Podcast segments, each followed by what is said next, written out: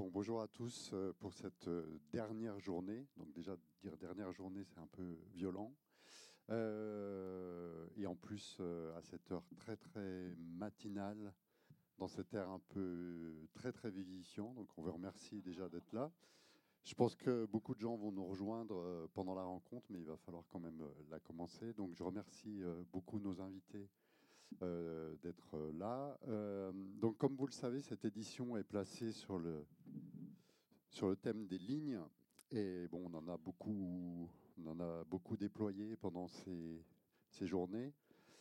Et on avait placé aussi euh, cette dernière journée dans, le, dans la ligne justement que déploie Tim Ingold dans son œuvre.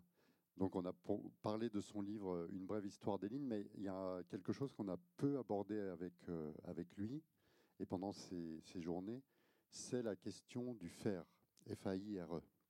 Donc ça c'est un livre donc, de Tim qui est presque une mise en pratique de tout ce qui tout ce qui développe dans une brève histoire des lignes. Donc c'est sous-titré Anthropologie, archéologie, art et architecture. Donc le, le titre anglais en fait c'est les 4 A. Euh, donc là, il a été euh, plus explicite sur la version euh, française. Et donc, on a voulu, sur cette dernière journée, justement, interroger la pratique. Donc, on aura Philippe Ram qui va faire une conférence sur l'architecture. On aura Laurent Olivier en début d'après-midi qui va nous parler d'archéologie et des enjeux de l'archéologie politique aujourd'hui. Et puis, ben, on voulait commencer cette journée avec un geste, euh, le geste euh, culinaire. Euh, donc là, on va laisser la parole à nos invités, que je remercie encore. Et c'est vrai que la manufacture d'idées, c'est, on le pense comme une sorte de conversation pendant les journées. Et pour les personnes qui ont été là toutes ces journées, vous voyez que souvent, les invités qui restent font, euh, font écho, euh, euh, rappellent ce qui s'est passé d'une rencontre à l'autre. Et cette conversation, elle se poursuit aussi d'une édition à l'autre. Donc, Ryoko et, Emmanuel ont déjà conversé il y a deux ans. Donc, c'est une sorte de feuilleton qui se poursuit comme ça. et qu'on serait heureux d'ailleurs de poursuivre comme un feuilleton. Voilà. Et je remercie donc Ryoko, Emmanuel et Clémence Denavi de RFI qui va animer cette rencontre. Merci beaucoup. Merci à vous. Euh, j'ai l'avantage de ne pas avoir été là il y a deux ans.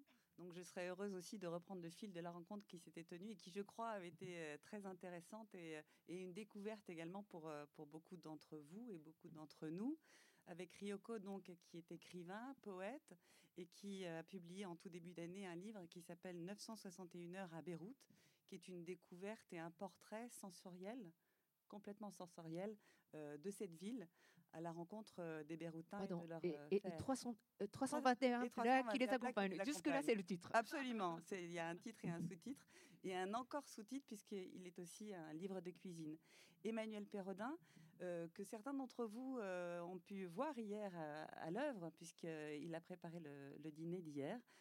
tout le monde n'était pas là, donc on va avoir la, chance et le bonheur, Emmanuel, euh, qui est chef nomade à Marseille, qui crée des dîners un petit peu comme des contes et des expériences. Et donc, Emmanuel, peut-être euh, vous d'abord, est-ce que vous pourriez euh, nous raconter la ligne du repas que nous avons partagé hier soir? Bonjour. Alors, il y avait plusieurs lignes en fait, parce qu'il y a toujours plusieurs niveaux d'écriture dans ce que, ce que j'essaye de, de porter en cuisine. Il y avait une ligne chromatique que vous avez soulevé hier, alors qui n'était pas forcément tout à fait visible avec la luminosité et puis avec la couleur des assiettes. Mais malgré tout, j'avais choisi, puisque je ne savais pas exactement ce que je voulais raconter, mis à part le fait de vouloir raconter la Bourgogne de biais par mon biais. Je ne savais pas exactement comment prendre, du coup, hein, quand je ne sais pas, je tourne autour d'un sujet euh, et j'essaye de tracer différentes lignes. Il y avait évidemment la ligne de la couleur, euh, la ligne du, la ligne des, la ligne méditerranéenne, évidemment, avec une, grande part de produits méditerranéens ou de techniques méditerranéennes dans les, dans, les plats, dans les plats utilisés. On a commencé tout de suite avec de la, de la poutargue, par exemple. Mhm. Parce que c'était une ligne déjà entre deux régions, deux espaces géographiques. Oui. Ici et la Méditerranée. Oui, mais de toute façon, des, une ligne qui existait, qui existe presque de toute éternité en fait. Enfin, l'axe entre la Bourgogne et, et, la Méditerranée, enfin, il est, il est clairement sourcé. Il y a rien de, enfin, il suffisait de remonter finalement le, le Rhône et puis ensuite la Saône. Mm. Il y a quelque chose comme ça de, de cette marche et, et, de ces, de ces dialogues permanents. Ce qui est intéressant, c'est qu'il y, a il y a eu évidemment euh, l'énoncé des plats, il y a eu la découverte de ces plats, ensuite on les a goûtés, euh, très visuels, et euh, l'appréciation et commentaires sur ces plats. Ryoko Sekiguchi, vous y étiez, en face de moi d'ailleurs pendant ce dîner. Oui. et euh, vous avez pu justement, comment est-ce que vous avez, vous, apprécié ce, ce repas? Oui, alors bon, oui. Oui, bonjour. Et, euh, euh, euh, donc, je pense qu'il y a certains d'entre vous donc, qui ont goûté ce, ce, dîner, certains d'autres non. Et, et, donc, je fais part de mon impression. je fais souvent, en fait, j'appelle la lecture de plats. Donc, bon, comme je suis euh, auteur, mais aussi euh, donc lectrice. Donc je lis, enfin j'ai tendance à lire les plats donc comme euh, comme je lis un, livre. Et donc je vous me direz, enfin si je me trompe dans la dans la lecture. Et en fait, ce qui me, me semblait très intéressant, c'est qu'il y avait une sorte de de, de, presque de, de, de, mise en abîme parce qu'en en fait on commence tout de suite par une sorte de d'acidité en fait qui qui prend et, euh, et, qui, en fait, finalement, au fur et à mesure, euh, s'estompe vers une sorte de douceur euh, euh de, de, de, dessert, et donc qui, en fait, cette acidité qui est presque au début, donc, enfin, ne violente pas, mais qui, qui nous surprend, et qui est, qui est présent même, par exemple, le, taureau presque cru. Bah, si l'intitulé, en lisant l'intitulé, taureau presque cru, on, on, va penser, en fait, on va faire euh, focaliser sur ce qui est cru. Mais en fait, ce qui nous surprend, ce n'est pas le fait que ce soit cru, mais que c'est que qu'il est aussi acide, euh, de, je pense de, de. Et, euh, et, et c'est ça, en fait, il y a aussi, c'est vrai, ce, décalage entre l'intitulé qui peut être qui ne qui nous dit pas tout, parce qu'on a on a l'impression que que l'intitulé vous dévoile tout, mais en fait non, parce que le premier plat, donc qu'il y a le ciseau, poutag, même le poutag joue un rôle presque discret et et, et plutôt c'est le condiment vraiment vivifiant, comme ça acide qui qui joue le rôle principal et donc il y a toujours le part de de, de, de surprise qui est cassé. voilà deuxième chose, donc c'est comme vous avez dit, euh, donc sur, sur, le côté euh, chromatique, parce que euh, c'est vrai que dans le programme, c'est écrit donc la rencontre entre la Bourgogne et le Méditerranée. Bien sûr, Méditerranée, comme ça, avec le, les clichés qu'on a, on, pense à des, à des couleurs joyeuses et tout ça. Or, c'est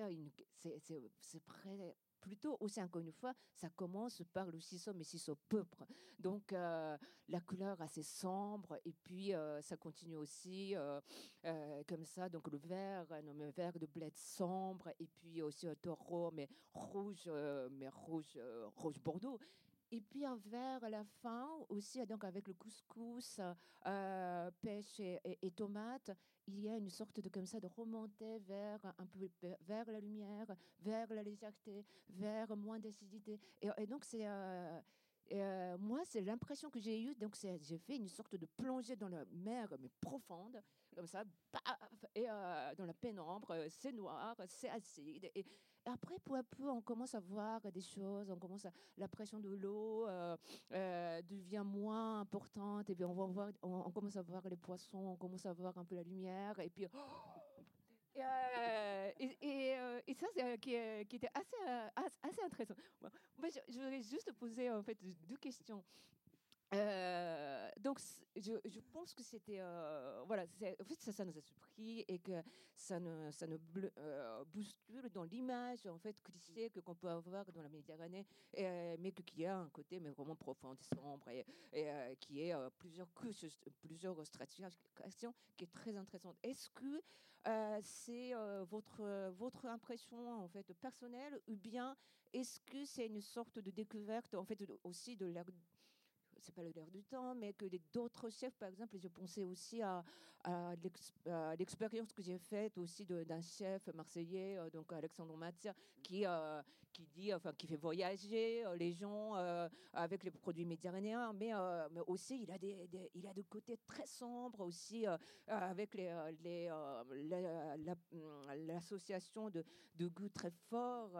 donc il, il met le fumé, la, la, la, fermentation, le salé, mais bah, ça ne pardonne pas. Quoi. Donc, est-ce que vous, pensez qu'il y a comme ça une sorte de, de, de pas de décolle, mais de, de, de, de, l'image, de nouvelle image de la Méditerranée qui se fait avec, avec d'autres chefs, ou bien euh, c'est seulement vous. Et, pardon, pardon, la deuxième, pardon, la deuxième question, c'est que euh, finalement, donc, ce que j'ai aussi pensé que si, euh, je ne sais pas si vous connaissez le, le, compositeur de musique baroque, Gézald, qui a, qui a, qui, qui est en fait, qui est, qui est très, en fait, la, la le spécialiste de dissonance, mais dissonance, mais je sais pas, mais, euh, mais, mais dissonance, euh, super construite. Donc c'est euh, aussi, je ne sais pas si c'est parce que, bien sûr, la rencontre n'est pas toujours rose, mais qu'il y a aussi des flottements. Est-ce que c'est parce que c'est la, rencontre entre la, Bourgogne et le, et le Méditerranée et qu'il y avait cette dissonance, dissonance pour de bien. ou bien est-ce que c'est aussi votre personnalité, enfin votre euh, talent à vous, parce que je découvre pour la première fois, en fait, c'est la première fois que je goûte votre, votre cuisine. Voilà. Bon, bon. Eh ben, merci beaucoup pour votre lecture. Euh, il y avait de ça, effectivement. Qui merci. Vous était, euh, juste pour savoir, qui d'entre vous était au dîner hier? Oui, un peu. Un peu.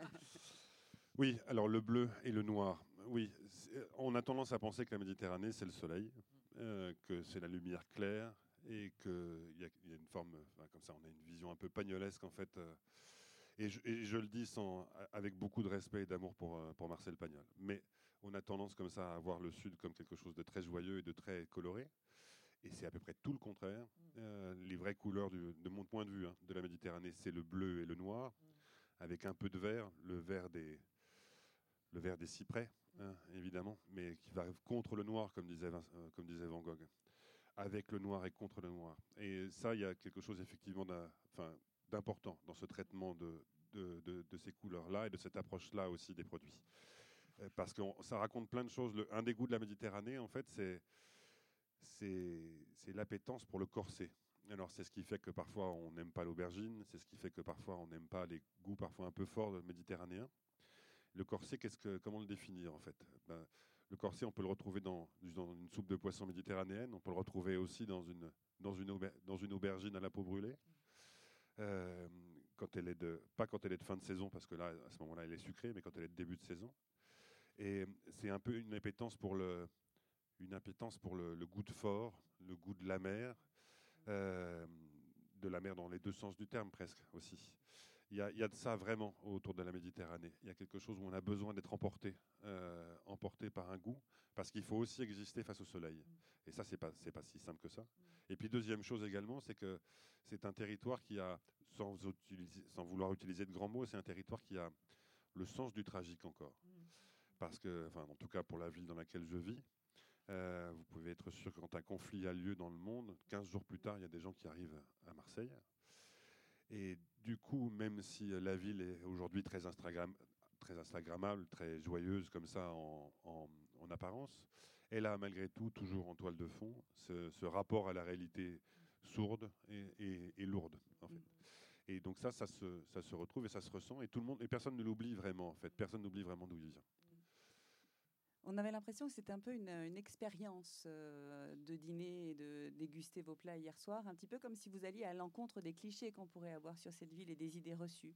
Euh, je me souviens quand je suis entrée dans le chapiteau, nous avons dîné hier soir, il y a une dame qui a dit ah, J'aime pas du tout le, taureau cru. Euh, il y avait des appréhensions. On s'attendait déjà à avoir quelque chose dans l'assiette et il y a été, on est allé de surprise en surprise. Est-ce que pour vous, c'est une expérience dans le travail que vous faites, y compris dans les dîners insolites euh, qui ont euh, rythmé tout le mois de juillet. Est-ce que c'est votre travail comme une installation on va dire, artistique et culinaire pour donner à goûter peut-être autrement et laisser à chacun la possibilité de se faire son expérience? Oui, c'est la, c'est exact, oui, c'est C'est exactement ça. mais non, non, mais c'est non, mais c'est intéressant parce qu'en fait, moi, j'ai quand j'ai commencé à, à, sortir en fait du restaurant, j'ai commencé à travailler dans des musées, avec des musées. Et l'idée, c'était de l'idée, c'était de montrer comment. Enfin, on vient seul au musée la plupart du temps, on en repart seul. Et puis, euh, et je voulais, je voulais créer un, moment en fait où on, puisse, la parole puisse circuler, où on puisse échanger après avoir vécu euh, quelques tableaux ensemble, alors avec des gens qu'on ne connaît pas forcément. Et il y a quelque chose d'intéressant à ça, parce que c'est évidemment qu'il y a, il y a un côté restaurant au, au musée, c'est-à-dire que moi j'aime beaucoup aller me perdre dans certains musées parce que ça me permet de me ressourcer et de me restaurer vraiment. Mm-hmm. Seul, et c'est bien, mais c'est bien aussi de le vivre à, à, plusieurs et de voir comment les œuvres peuvent faire le chemin à rebours vers vous. En fait, quand vous faites un, quand vous allez vers une œuvre, euh, vous faites un chemin vers elle et elle, elle va faire un chemin à, à rebours en fait. Et ça peut prendre un instant, comme ça peut prendre plusieurs moments. Et bien souvent, je, crois que je le disais déjà il y a deux ans, mais j'aime bien le, redire en fait. Bien souvent, en fait, on, part avec deux écueils au musée. On pense qu'on sait ou, euh, on croit qu'on ne sait pas évidemment, c'est la même erreur en fait, c'est une même pièce, c'est la même erreur, c'est une, erreur fondamentale même. Et toute l'idée de la cuisine, c'était de montrer, euh, de ce que j'essaye de faire, c'était de montrer un biais en fait pour un biais presque libératoire en fait, se dire ben, finalement c'est possible hein, de, se laisser aller justement, de passer, de, de faire appel au sensible pour casser un peu le travail de la raison, ce travail de la raison qui finalement nous bloque parfois dans notre rapport à la réalité dans notre rapport au, monde et au monde sensible, d'utiliser le biais un peu comme ça, un peu jubilatoire parfois de la cuisine, un peu d'être un peu dérangé par certains plats, en apparence, a priori, euh, juste pour se forcer à aller systématiquement un peu au-delà de, au-delà de soi. Et c'est pour ça, je reviens aussi à la deuxième question de, Ryoko. L'aspect dissonant est, est, important a priori. Mm, mm. Euh, parce que moi, ce que j'aime dans la cuisine, c'est la part de polyphonie et de montrer en fait comment les choses qui sont a priori disharmonieuses, mm. pour utiliser un néologisme pas très joli, le sont en fait, ou peuvent l'être. Alors, autre, euh, autre surprise aussi, et autre euh, idée préconçue, on va dire un petit peu rompue et, et, oubliée avec le livre de Ryoko Sekiguchi, dont je vais dire correctement le titre intégralement, 961 heures à Beyrouth et 321 plats qui les accompagnent. Et là, je vais juste évoquer deux secondes un autre livre, qui est un petit livre qui est une conférence que vous avez faite aux enfants, qui s'appelle euh, La Terre est une marmite. Et dans ce livre, vous expliquez que généralement, quand on donne une conférence, c'est cette espèce de moment un peu particulier où il y a des gens qui viennent et qui écoutent, quelques d'autres, et, qui espèrent, euh, en écoutant, apprendre quelque chose. Et Ryoko, Ryoko vous expliquez que par votre métier d'écrivain, ce que vous faites, c'est de poser des questions. Et, et, en posant des questions, justement, vous apprenez. C'est votre façon de découvrir les choses et d'écrire. C'est ce qui nourrit votre écriture. Est-ce que c'est la façon, en posant des questions, c'est ce que vous écrivez d'ailleurs très bien, c'est la façon dont vous avez goûté Beyrouth Quelle était la question que vous avez posée quand vous rencontriez justement euh, les Beyrouthins pour partir à la découverte de cette ville?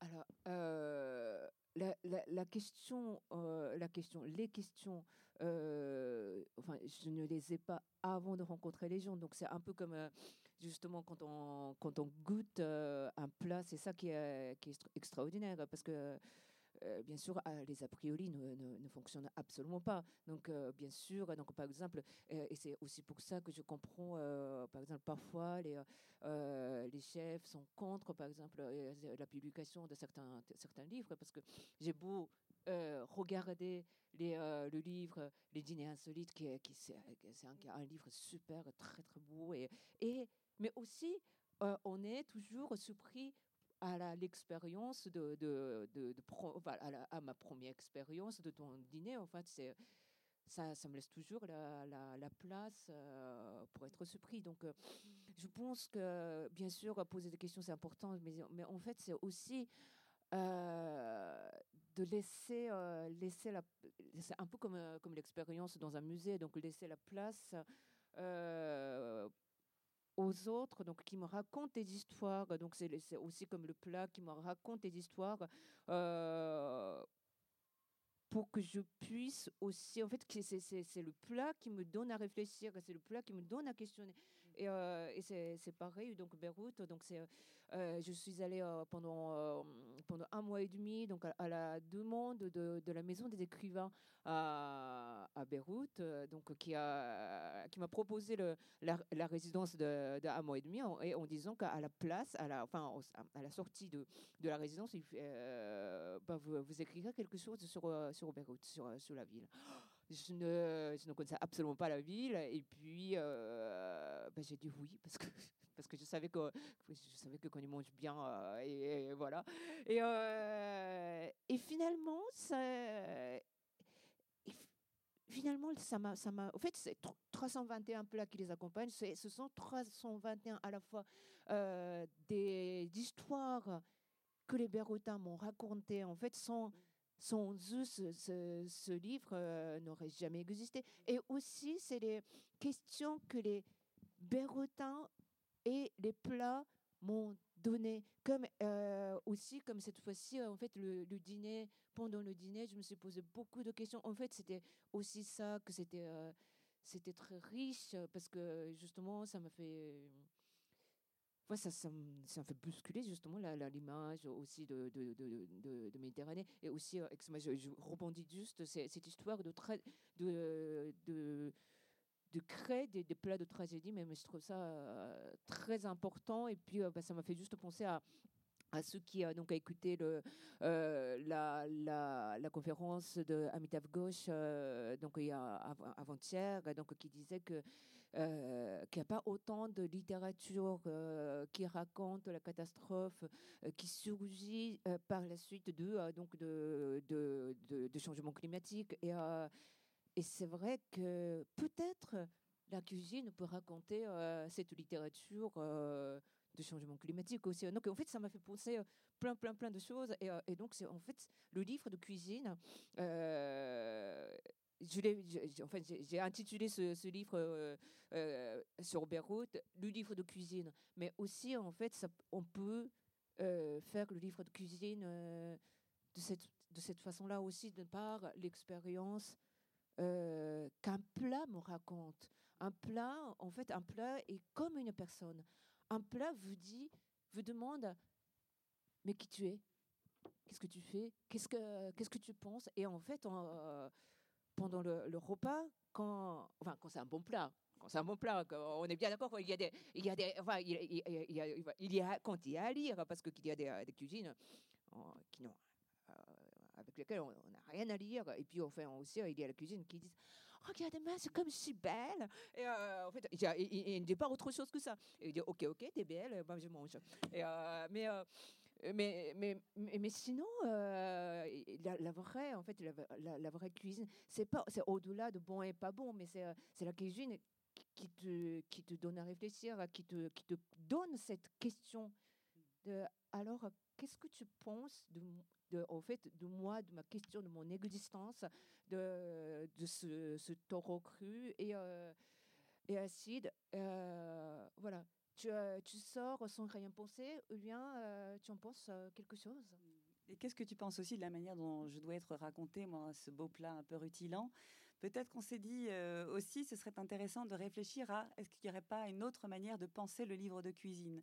Parce que quand on achète un livre de cuisine, vous l'avez dit tout à l'heure, on s'attend souvent à avoir des recettes normées au gramme près, euh, en ne laissant aucun espace pour. Euh, généralement, on peut être aussi déçu, ça met une barre très très haute sur la réalisation des recettes, c'est complètement normé, alors qu'on a envie un peu de liberté.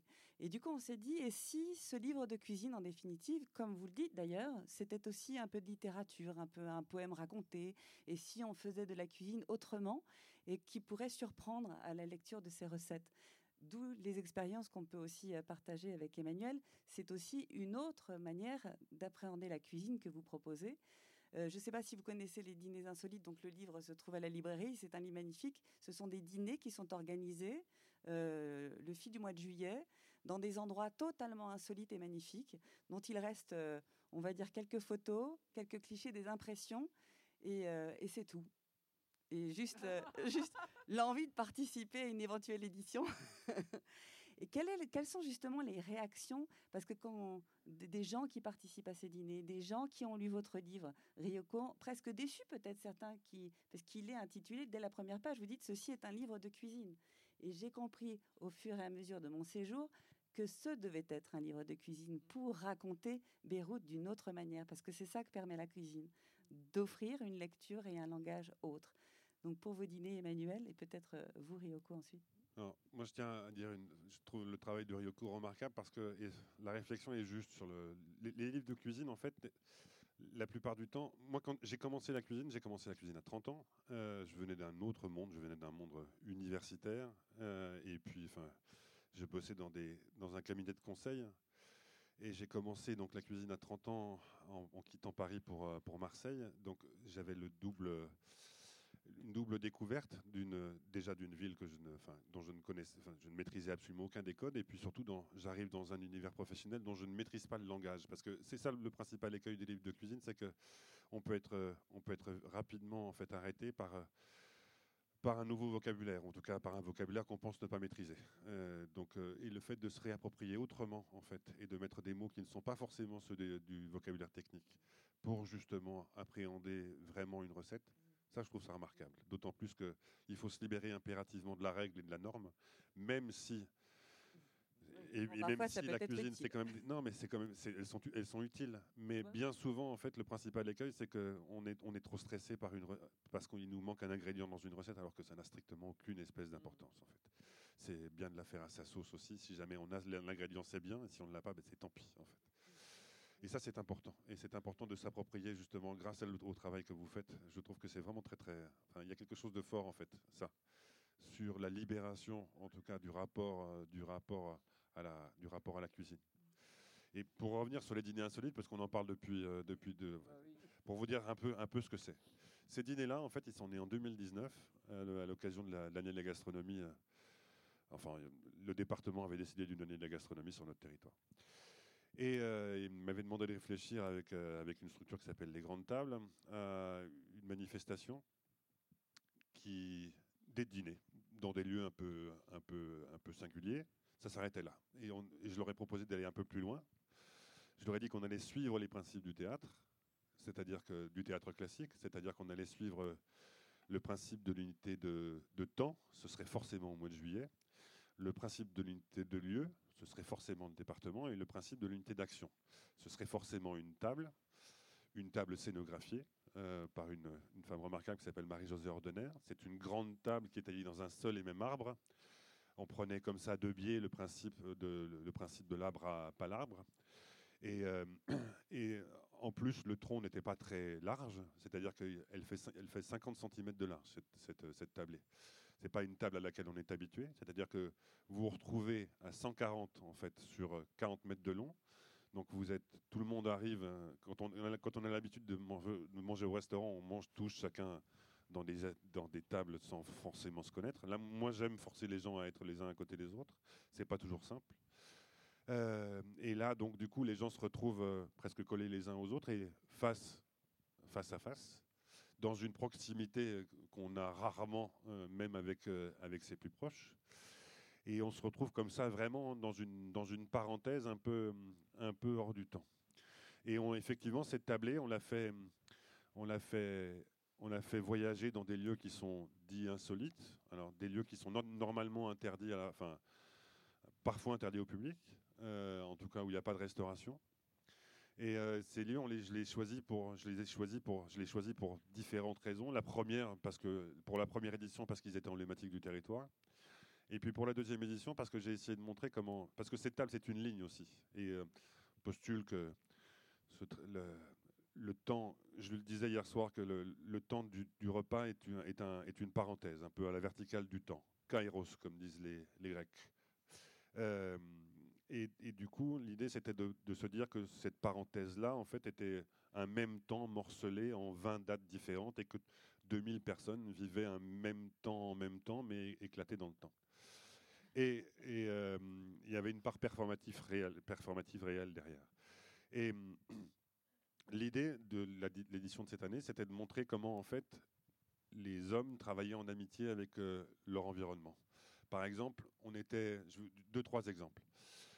On, a, était dans les, salines, dans les, tables salantes, au Salin du Midi. En fait, les tables salantes, il faut vous imaginer quand parmi les, paysages emblématiques de la Camargue, vous avez par exemple, je sais pas, peut-être que vous l'avez en tête, mais des grandes étendues rouges, parce que c'est les, crevettes qui font ce travail-là. Et donc, et, donc euh, elles sont, c'est des, des grands quadrillages. Et donc, la, table était au milieu de ces grandes étendues rouges. Et euh, ce qui était assez remarquable, c'était de voir comment, en fait, ces tables salantes et ces lignes droites qui coupaient, en fait, les, ces, ces espaces pour le sel, était exactement axé euh, sur, le, sur les, par rapport au Soleil et par rapport à la Lune. Mm. Euh, c'était assez, assez remarquable. La table était, on la, table était, était à l'axe vraiment central du bas, de la bascule entre le Soleil et la Lune. Ça, c'était, important de, voir, de montrer comment, a, priori, ce lieu qui était un espace qui a été profondément industrialisé, mais dont les hommes, enfin, façonné par les hommes depuis des milliers d'années, avait été fait vraiment aussi dans le respect de, comme ça, de ce passage du temps. Un autre exemple, on était dans un, à Oriol, là on est à, l'est de Marseille, dans, une, dans un petit vallon, et euh, avec une famille remarquable, euh, dont j'ai découvert en plus que la, les, Madame, Margier en fait vient de Cuiseau, donc elle, est de Saône-et-Loire, et, euh, il s'avère que c'est une cousine très très éloignée, mais par hasard. Et en fait, ils produisent de l'huile d'olive et de la vigne, et quand on arrive chez eux, on pense que ce paysage-là, il est de toute éternité, parce qu'il est tellement, il est tellement méditerranéen au possible. Enfin, franchement, vous avez tout est en restant, tout est parfait en fait, vraiment. On se croit vraiment hors du temps. Et pourtant, c'est un travail minutieux, extrêmement patient, euh, des hommes, euh, d'un couple, d'un couple qui inscrit, qui inscrit lui-même ses pas dans un travail mené par, euh, par la génération précédente les enfants prennent ce, chemin-là également. Et la table, elle voulait souligner ça aussi, ce travail d'amitié profond entre, entre l'homme et, le vivant. C'est ça, en fait, les dîners insolites. Et il s'avère que, évidemment, les gens peuvent ou ne pas en avoir conscience, en fait, euh, au, moment de, cette expérience-là. Mais c'est aussi tout ce qui fait la beauté de, la cuisine, c'est-à-dire que c'est à la fois, ça doit rester toujours extrêmement éphémère et quotidien et c'est ce qui en fait vraiment la, force en fait, c'est-à-dire que on mange tous les jours et on cuisine tous les jours sans penser forcément à de grandes idées. Et malgré tout, et malgré tout, la cuisine c'est bien plus que des recettes. Et tout se joue là-dedans en fait. C'est-à-dire que une cuisine, une société qui ne pense, qui, qui se pense sans cuisine est une société qui, de mon point de vue, vit mal. Et une société qui pense trop à la cuisine est une société qui vivrait mal également. Et donc tout se joue comme ça dans cette, euh, dans, subtil équilibre. Dans cette, oui. Mm. Oui, alors euh, oui, oui, non, mais je, je reviens complètement à, ce que, ce que vous dites. Et, euh, enfin, pour, pour moi, en fait, quand on, quand on parle de livres de cuisine comme ça dans le, dans le rayon littérature, euh, donc il y a deux choses. C'est-à-dire que le livre de cuisine, même quand c'est des livres de cuisine, de recettes banales, c'est un livre. Euh, je fais euh, régulièrement, par exemple, les, interventions quand, on me demande, en fait, dans les, euh, dans des, dans les, comment, des, des régions, euh, des, enfin, je sais pas, les petits villages, euh, parfois, enfin, les, euh, les, les, gens qui ne sont pas très habitués à la littérature, par exemple, viennent. Et, et parfois, une fois, donc il y avait dans un dans un salle de municipalité, une toute petite, il y avait en fait des femmes qui disaient oui, alors euh, on est venu parce que euh, bon, euh, le maire m'a dit de venir, mais bon, je ne lis pas de livres. je dis mais, mais madame, vous, vous, faites la cuisine, vous lisez les livres de recettes c'est un texte. Il y a euh, chacun a son style d'écriture. Vous avez euh, certains, certains livres de, recettes que vous aimez plus que les autres. C'est-à-dire que c'est comme si vous, préférez un auteur plus que les autres. Vous, voyez? Et puis, on, bah, comme ça qu'on commence. Et, euh, on, oublie souvent que le, livre de cuisine, donc c'est un texte aussi. Donc ça, veut, ça, veut, dire aussi que qu'on peut en fait, c'est pas une sorte de, liberté que qu'on se prend quand on pense à une autre façon de d'écrire le livre de recettes, parce que parfois, par exemple, en, se focalisant donc sur ce que sur les cinq sens. On peut tout à fait écrire, par exemple, un livre de recettes en disant que, bon, quand on entend un bruit comme ça, euh, vous soulevez le couvercle. Ça, peut, en fait, on peut réussir mieux un plat parce que euh, la température euh, donc dans le poêle sera à tel tel degré. En fait, ça peut être plus plus plus plus exact que, que la recette de comptable. J'appelle les recettes de comptable. Combien de minutes, combien de. En fait, ça, peut être complètement trompeur. Et et, en fait, à la fin, donc la, le livre de recettes, euh, c'est euh, pour moi, c'est la littérature. Parfois, ça peut être la grande littérature parce que c'est ce qui euh, les mots permet de. Enfin, la, la, cuisine n'existe pas sans les mots. Les mots n'existent pas sans la cuisine. Et qu'est-ce que les mots peuvent faire pour la cuisine? C'est de conserver le temps et partager, et permettre de partager le moment que qu'on n'a pas vécu. Euh, je, finis par, pardon, je, finis juste par euh, euh, l'épisode que, que, que l'artiste donc qui venait de, décéder, Christian Boltanski, m'a raconté. il a dit bon, le collectionneur de, de grands vins, c'est un peu triste parce que lorsque on a des, des bouteilles remplies, on les, enfin, on les, on les, on les a pas encore bu, on ne fait que regarder et que dès que, euh, qu'on est bu, enfin, elle est vide. Euh, et j'ai dit, euh, ben non, Christian, c'est pas ça. C'est que lorsque qu'on regarde les bouteilles que qu'on n'a pas encore vues, bu, pardon, il y a, on, laisse notre imagination et donc qu'il y a l'imagination, enfin le plaisir de l'imagination. Et quand on aura bu, il y a le souvenir. Et le souvenir est raconté par les mots par les mots de ceux qui ont bu. Et hier soir, ils étaient nombreux. On est d'accord. Et pourtant, d'ailleurs, était l'étiquette sur la bouteille de vin blanc hier soir. Je ne sais pas si vous avez choisi le blanc ou le rouge, mais en tout cas, c'était source de, discussion. J'avais une question à vous poser à l'un à l'autre. Euh, cette édition, on est dans le dernier jour, a dit Emmanuel Favre. Et je voudrais savoir quelle est la, recette que vous auriez mitonnée des impressions que vous avez vécues au fil de vos journées et surtout avec ce qui nous entoure et accessoirement peut-être le vent qui nous caresse les visages et nous refroidit. Emmanuel, peut-être, dans, dans l'idée justement de toujours euh, la cuisine, c'est aussi l'expression de sens et le partage de sens. Quand vous avez dit euh, euh, est-ce que la recette est prête, est-ce que mon caramel est brûlé parce que je vois que ça fume et que ça sent cet odeur particulier dont on sait mince, j'ai raté ma tatin, c'est tout ça. Et cet ensemble de sens peut rentrer dans une recette qu'on peut créer spontanément, que l'on soit cuisinier ou pas d'ailleurs. Donc compteur, je pense, surtout fondamentalement.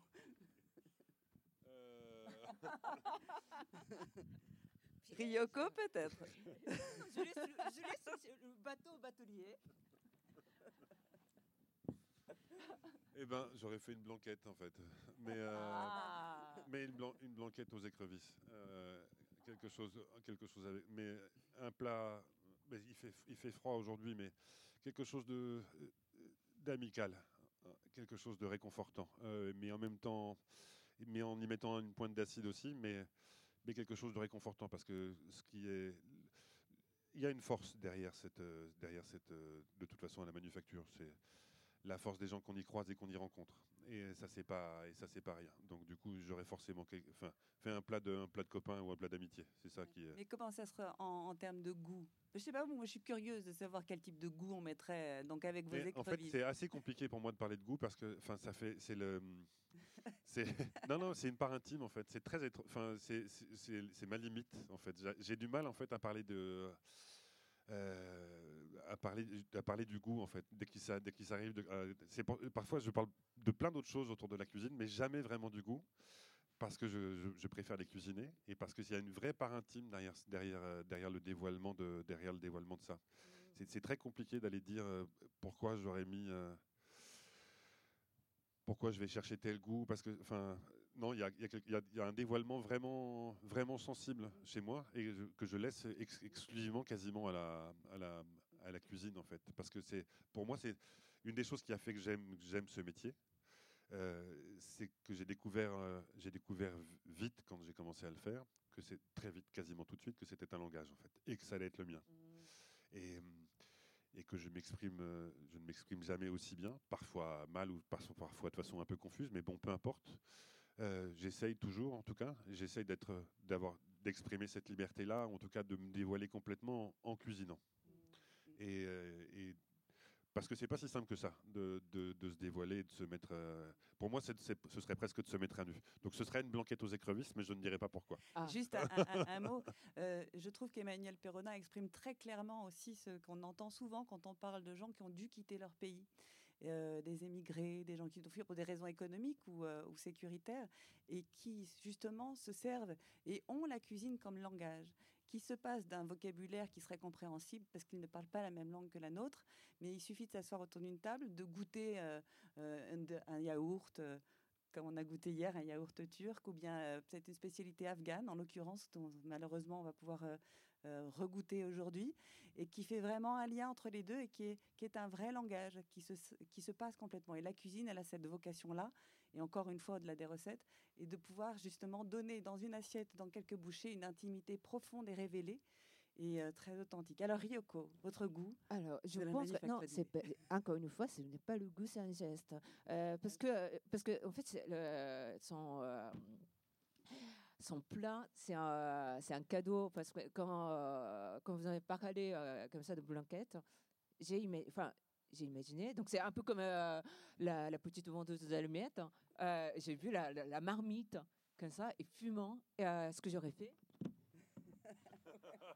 oui, c'est ça. Ah, Et, quand c'est comme ça, quand il fait froid, on a, on, on a tendance à dire Oui, alors euh, vous voulez pas un coup de main? Et puis pour être plus près de, du feu. Et, au lieu de d'aider, on fait ça.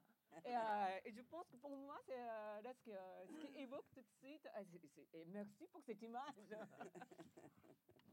Et merci aux bénévoles aussi, très nombreux, qui, eux, euh, qu'on n'a pas renforcés. On aurait pu aller les renforcer pour aller se réchauffer justement dans la cuisine. et qui, a- qui ont assuré un service incroyable hier, qui était comme un conte aussi, puisqu'on ne les a presque pas vus. Les assiettes volaient, ça tournait, c'était comme un récit, comme un tourbillon. Et ça participe aussi de la manière dont on, euh, dont on savoure, on découvre le plat. Je ne sais pas ce que vous en avez pensé. Moi, j'ai trouvé que c'était remarquable. Et pour avoir eu la chance une fois de servir dans ma vie, je peux vous témoigner que ce n'est pas une chose facile. Euh, pour ce qui est de la liberté, on a ouvert cette conversation et cette discussion autour justement du décloisonnement peut-être de ce qu'on peut, de cette idée euh, posée de ce que ce qu'est la cuisine, qui doit forcément être normée. Euh, on sait, j'ai peut-être que certains d'entre vous pensaient ou espéraient avoir un croissant ce matin, c'est pas le cas. Donc, euh, de justement décoller cette image qu'on peut avoir de la cuisine pour pour essayer d'apporter autre chose. Euh, vous, Emmanuel Perrodin, euh, euh, j'ai bien compris euh, votre im- impression du goût, mais dans, dans vos prochaines, justement, est-ce que vous allez encore aller plus au-delà dans vos expériences et les expériences que vous allez proposer C'est votre peut-être nouvelle manière de, de vous exprimer?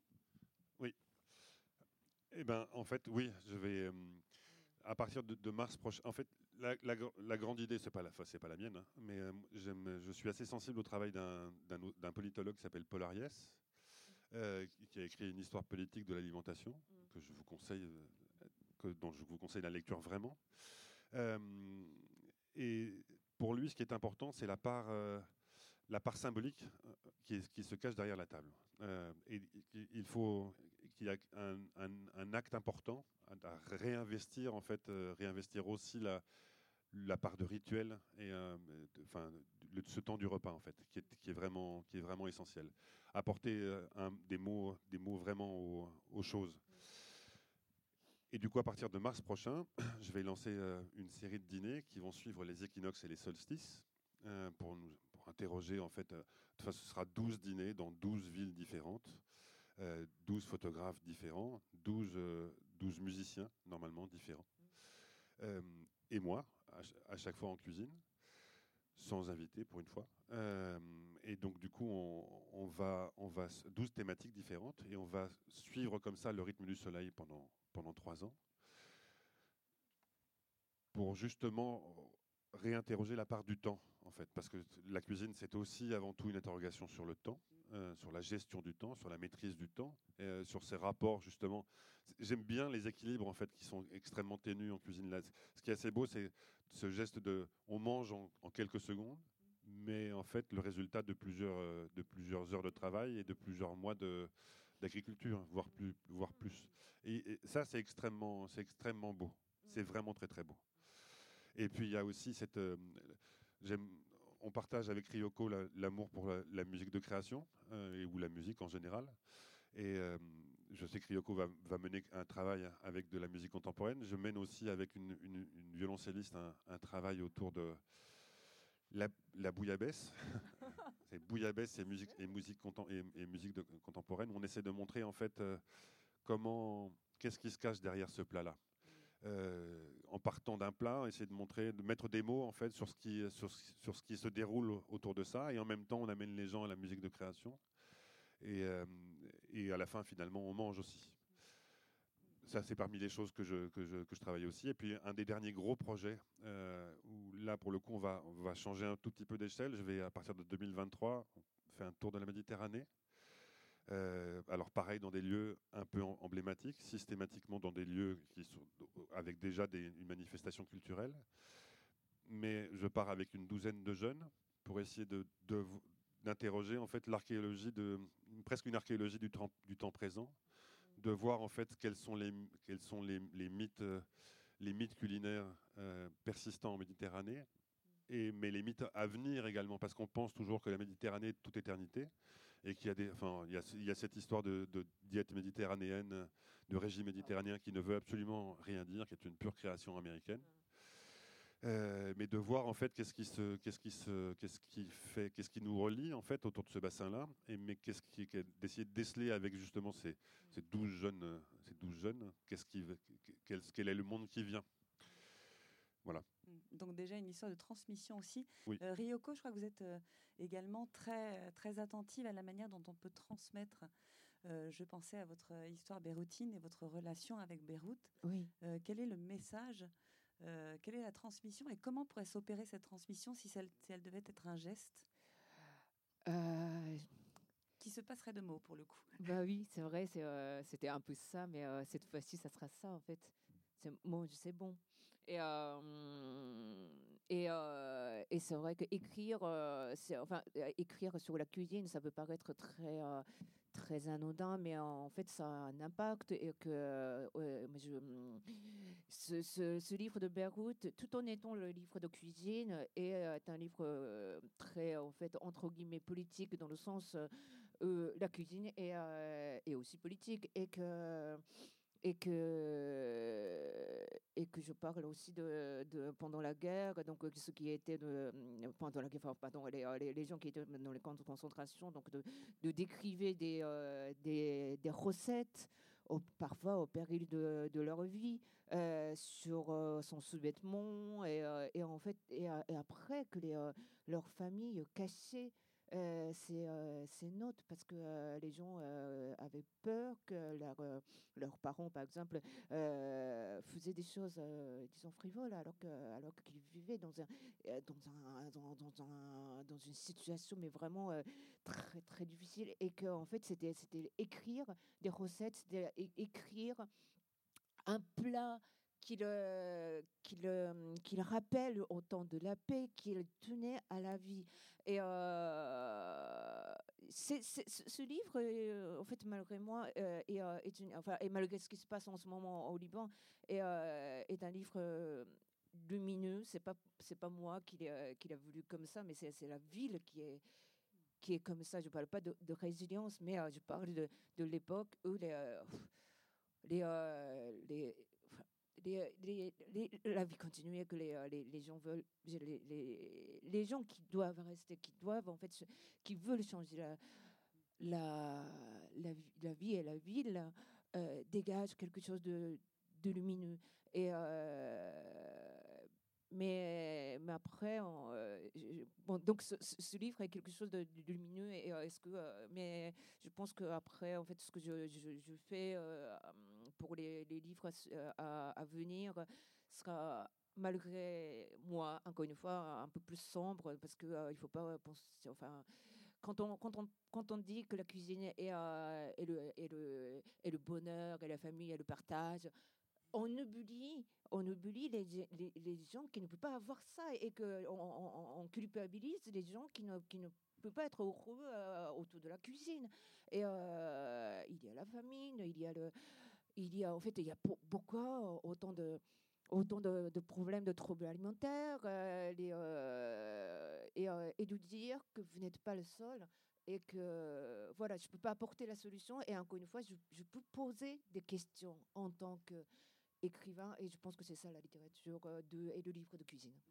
Vous faisiez référence au documentaire incroyable d'Anne Georget qui s'appelait Les Festins imaginaires, donc qui étaient vraiment des récits de, femmes dans les camps de concentration et qui, euh, sur le moindre pièce de tissu, de mouchoir, de papier qu'elles qu'elles euh, dérobaient au péril de leur vie, évidemment, écrivaient des recettes de cuisine qui leur rappelaient pendant le temps d'un instant et du partage de ces recettes de cuisine ces moments de vie. Euh, ce livre, il est également lumineux dans le sens où la vie est rappelée tout le temps. Il y a une question que vous aimez poser comme un jeu qui est que, mangerais-tu pour ton dernier repas? Et vous vous êtes rendu compte euh, à l'occasion de, votre euh, découverte de Beyrouth et de votre dialogue avec les Beyrouthins, c'était un jeu qui était difficile à, avoir peut-être? Oui, parce que euh, j'ai compris que, que cette question, ben, il se la posait. Donc, ce n'était pas un jeu. Et d'ailleurs, euh, ça, peut être la dernière question. Alors, euh, à, à, vous deux, à vous deux. Hein si demain, le monde euh, vient de s'arrêter. C'était notre dernier jour et notre dernier repas, que mangerait-on? Et, à, Emmanuel Fabre? Moi, je boirais. La première des nourritures, puisque les céréales se buvaient. mais non, mais ça, non, mais si, parce qu'on parle de cuisine, mais il faut jamais le dissocier de, la part du vin, en fait, parce que je, postule que le, premier acte, en fait, le, premier acte de, un des premiers actes d'humanisation, en fait, c'est le mythe prométhéen, hein, c'est le fait d'avoir le fait d'avoir cuisiné quelque chose finalement, et le fait d'aller avoir de façon un peu intelligible, de l'avoir passé au feu. Mais ce qui va nous mettre, euh, ce qui va mettre la civilisation en marche, ça c'est bien, c'est bien développé aussi bien par Dumais que par Marcel Etienne et compagnie, c'est quand même le vin en fait. Il y a quelque chose comme ça, la part dionysiaque du monde et compagnie. Donc pour faire face à la réalité. besoin de justifier. Non, mais non, mais Et d'ailleurs, il y a du vin également dans, dans, dans votre livre Yoko, puisqu'on parle de cépage des routins. attendez, attendez, attendez. non, non, non, non, non, non, ne vous esquivez pas. Bon, je vais vous faire une confidence alors, Yoko, ce serait un saucisson. C'est ma passion. il, est très bon en plus au marché de Macon. Euh, peut-être qu'on peut se garder un petit peu de temps, Emmanuel, pour euh, des questions? À moins que. On se retrouve tous en cuisine pour mettre nos mains au-dessus du foyer. on, va quand même partager le pain et l'huile d'olive euh, ah. ensemble avec un peu de brousse.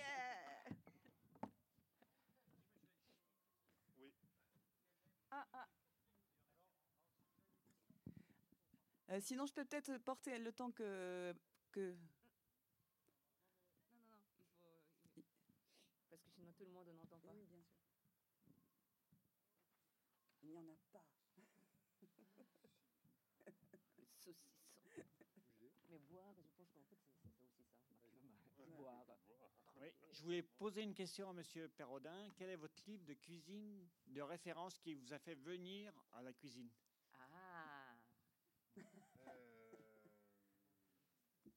Alors, c'est pas un livre de cuisine qui m'a fait venir à la cuisine, ça c'est certain. C'est une femme remarquable qui s'appelle. Mais je vais quand même vous donner une référence. C'est une femme remarquable qui s'appelle Janet Finkelstein. Euh, Janet Finkelstein était une, euh, une personnalité de la fin du XXe, euh, une américaine qui est tombée amoureuse de la France et de la Palestine, que j'ai rencontrée parce que j'ai bossé dans des cabinets de. Enfin, quand, quand, quand je travaillais dans les relations internationales, c'était une grande spécialiste de, du, Moyen-Orient et elle cuisinait remarquablement. Et j'ai passé des, j'étais fasciné par son mur d'épices. Et on a passé des soirées ensemble à parler de cuisine et à cuisiner. Euh, j'aurais pu vous raconter ma grand-mère, mais c'était pas ça en fait. Ma grand-mère cuisinait très bien, comme toutes les grand-mères du monde, de toute façon, quoi qu'il arrive. Mais là, il y avait quelque chose en fait. Je sais pas, quelque chose de vraiment sensible qui s'était passé. Et, euh, et j'ai jamais pu cuisiner pour elle, mais en tout cas, c'est elle qui m'a mis en cuisine. Et euh, c'est elle qui m'a donné cette envie-là, qui m'a dit, enfin, je me suis dit en fait que, enfin, je sais pas, c'est grâce à elle. Oh, après, pour les livres de référence, il y en a un dont je me, dont je, qui est un peu en fait une sorte de pilier quand parfois je doute de, de ce que je fais, que je doute de ma cuisine. C'est un, c'est un, livre qui est, qui est attribué à Alain Chapelle, qui s'appelle La cuisine, c'est bien plus que des recettes, qui est un livre remarquable. Il est écrit en fait par un, par un journaliste, lyonnais qui trouve la formule de la cuisine, c'est bien plus que des recettes, et qui va amener Alain Chapelle à se dépasser, à aller au-delà de, à exprimer en fait tout ce qu'il était. Et ces recettes sont admirables, euh, elles sont tout à fait réalisables, elles sont à la fois réconfortantes et puis elles sont des sources d'interrogation. Et ça, c'est mon livre. C'est le livre dans lequel je me, je me plonge et je me replonge. Initialement publié aux éditions Lafon, euh, qui se trouve encore aujourd'hui, mais qui coûte un peu cher. En revanche, il a été réédité et en poche, donc vous pouvez le trouver euh, facilement. Une autre question? Oui, juste une, une, petite question. Vous avez parlé de cuisine comme un, un fait de langage aussi. Euh, quand la cuisine est littéraire, quand la cuisine est aussi un acte politique, est-ce que cet acte politique, on le, est-ce que parce que la cuisine est un acte politique, on arrive à déconstruire euh, certaines représentations ou certaines pratiques qui ont lieu dans le monde de la cuisine, notamment euh, peut-être une violence des rapports liés au stress, liés à l'angoisse et au fait que c'est un théâtre et il faut que ce théâtre ait lieu. Est-ce qu'on arrive aussi à déconstruire certaines images, à savoir les femmes qui servent et les hommes euh, au centre de la ligne? Ce sont des questions euh, que, je, que, je, me suis posées. oui, d'accord. oui. oui, ben, je pense que c'est une grande question et, que je pense que justement, euh, quand on est euh, forcément, quand on, quand, quand, on est écrivain, en fait, on, se pose cette question et qu'il faudrait que quand c'est aussi notre devoir de, bouger les choses. Et euh, je disais toujours, en fait, je, jouais l'avocat du diable chaque fois que l'occasion se présente, parce que j'ai aussi, j'ai beaucoup fait l'intervention dans les écoles hôtelières, et je voyais souvent une grande part des étudiants qui sont issus de l'immigration et, euh, et qui euh, prennent le filière de service et que bon euh, voilà les, les, les cuisiniers c'est plus plus plus les blancs et, et aussi en fait c'était et, on, on quand on m'invite souvent, par exemple, pour parler de, chefs japonais de la cuisine française, bien sûr, voilà, vous êtes magnifique, votre cuisine japonaise, les chefs, hein, et, très sophistiqué. Je dis, mais c'est très bien, je vous remercie, mais vous avez justement des, jeunes chefs d'origine marocaine, algérienne, malienne, euh, et, qui ne décroche presque jamais une étoile. Bon, bien sûr, maintenant ça commence, donc, euh, donc il y a Maurice Sacco, donc il y a aussi en fait d'autres d'autres chefs, aussi femmes, donc maintenant qui, a, qui, qui commencent à ouvrir les, les, euh, les boutiques et, les, restaurants, et, c'est formidable, mais ça ne fait que commencer, et qu'avant, quand je, quand je j'ai parlé de ça jusqu'à en fait jusqu'à jusqu'alors, donc il, me regardait comme une, comme une, euh, comme une écrivaine asiatique, sympathique, et, je mets les doigts là, comme ça, et il y avait, enfin, une fois, j'ai eu une femme qui dit, ah oui, non, mais, euh, mais vous savez, euh, la cuisine algérienne, c'est la cuisine de partage, donc c'est peut-être pour ça qu'elle ne peut pas être gastronomique. J'ai dit, mais non, mais parce que la bouillabaisse, c'est le, le, plat de, partage, ça peut être très, enfin, gastronomique. En fait, c'est c'est votre idée conçue, mais, mais cassez-le quoi. Donc c'est euh, voilà, donc c'est enfin, bien sûr donc il y a l'histoire de femmes hommes, il y a l'histoire donc de voilà de, de, de, classe sociale, mais aussi de de, de, racisme. Enfin, il faut il faut Alors et pour euh, oui alors mon premier poste de chef, euh, moi j'ai été enfin mon premier poste de chef, j'ai été j'ai été un chef comme j'avais été, euh, comme j'avais vu, comme j'avais vu en cuisine, c'est-à-dire que j'étais insupportable. J'aimais beaucoup mes, mes gars, mais j'étais vraiment insupportable. Je, m'excusais avant chaque service et je m'excusais après chaque service. Ça a duré un mois et demi, jusqu'au moment où j'ai fait un, enfin bon, j'ai fait un truc avec un de mes, un de mes, un de mes, un de mes gars, mais qui est devenu même le parrain de mon fils depuis, mais et qui est un de mes, qui est un de mes, un de mes meilleurs amis, mais qui m'a fait comprendre en fait qu'en fait on était énervé parce qu'on avait peur. Et j'ai décidé de plus avoir peur grâce à, grâce à ça. Pour, pour la part de la, et du coup, en fait, quand euh, on doit, être, on doit être attentif à ce qu'on fait quand on est en cuisine et on doit être concentré parce qu'on est au service en fait de, des gens qu'on des gens apporte. Alors parfois effectivement ça prend des ça, prend, ça peut prendre des proportions qui sont qui sont qui sont pas terribles. Mais pour parler parlons, parlons vous, vous soulignez la, part des, des, femmes en cuisine. Deux trois deux trois réflexions. La première c'est que alors si, si jamais euh, hier soir nous étions effectivement les les, hommes en cuisine, les femmes au service, c'était juste une question de répartition des bénévoles totalement, totalement aléatoire en fait. Hein. C'était juste, euh, juste ça en fait. ça s'est fait comme ça dans la répartition des, dans la répartition des tâches. Euh, une chose, on parlait de lycée hôtelier, j'interviens aussi pas mal dans le lycée hôtelier, très, franchement, hein, la part des femmes en, cuisine dans le lycée hôtelier, en fait, elle est, minime. C'est moins de, c'est 10% en fait de jeunes, cuisinières aujourd'hui dans un, lycée hôtelier. En tout cas, pour ceux que je, pour croise. Alors, je ne saurais pas m'expliquer les raisons. Peut-être qu'en fait, c'est un milieu qui, qui effraie encore un tout petit peu jusqu'au baccalauréat. Parce que quand on va, par exemple, à Ferrandi, à Paris, qui est un peu l'école l'école de cuisine, euh, si ma fille veut, veut, faire de la cuisine, je lui dis passe ton bac d'abord, tu iras faire Ferrandi ensuite. Euh, parce que là, pour le coup, ça s'inverse. Il y a 10% d'hommes peut-être et 90% de femmes. J'exagère un tout petit peu, mais c'est mon côté marseillais maintenant. Mais Mais euh, peut-être qu'il faut attendre justement pour qu'elle. C'est pas une, pour une question d'assurance, de plus d'assurance en fait. Je ne sais pas, je sais pas.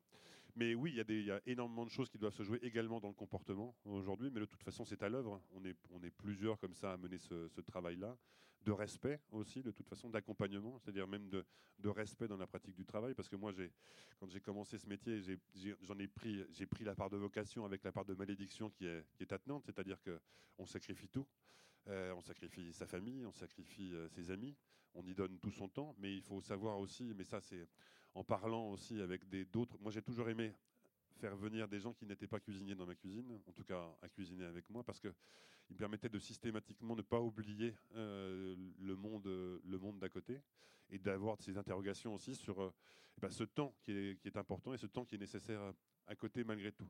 Et donc il y a aussi ce travail-là d'une meilleure prise en compte, en tout cas de, de, sociale, mais qui se fait de toute façon petit à petit. Il faut savoir que euh, c'est quand même très très récent en fait la remise en question de notre, de, notre métier, mais elle se fait extrêmement extrêmement rapidement.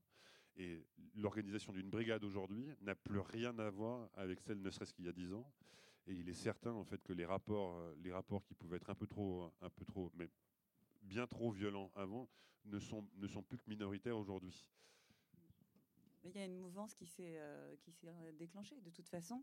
Et pour ce qui est de la part des femmes et les femmes en cuisine et leur légitimité et surtout leur légitimité à partir du moment où elles atteignent des, niveaux gastronomiques euh, et que l'on pensait réserver aux hommes jusqu'à présent, c'est aussi une histoire d'idées reçues et qui est en train d'être perturbée et, bouleversée également. Je ne sais pas ce que vous en pensez, mais on commence à regarder les femmes et les femmes qui viennent d'ailleurs également. Et ça, c'est assez nouveau et c'est et euh, fait, de notre part, en fait, il faut continuer à en parler. Et en parler, absolument. D'autres questions peut-être? Vous voulez manger l'huile d'olive?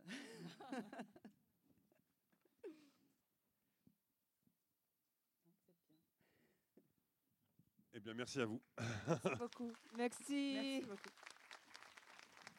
Merci, euh, merci Emmanuel, Ryoko et Clémence.